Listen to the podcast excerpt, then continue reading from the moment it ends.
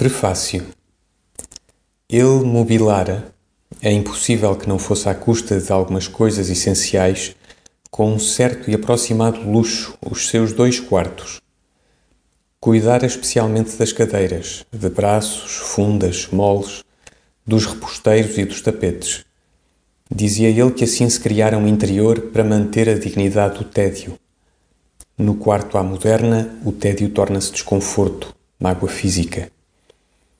Nada o obrigara nunca a fazer nada. Em criança passar isoladamente. Aconteceu que nunca passou por nenhum agrupamento, nunca frequentara um curso, não pertencera nunca a uma multidão. Dera-se com ele o curioso fenómeno que com tantos, quem sabe vendo bem-se com todos, se dá de das circunstâncias ocasionais da sua vida se terem talhado à imagem e semelhança da direção dos seus instintos, de inércia todos e de afastamento. Nunca teve de se defrontar com as exigências do Estado ou da sociedade. Às próprias exigências dos seus instintos ele se furtou. Nada o aproximou nunca, nem de amigos, nem de amantes. Fui o único que de alguma maneira estive na intimidade dele.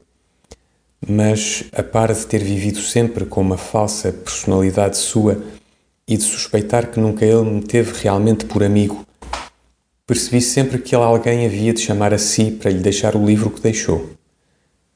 Agrada-me pensar que, ainda que ao princípio isto me doesse quando notei, por fim, vendo tudo através do único critério digno de um psicólogo, fiquei do mesmo modo amigo dele e dedicado ao fim para que ele me aproximou de si, a publicação deste seu livro.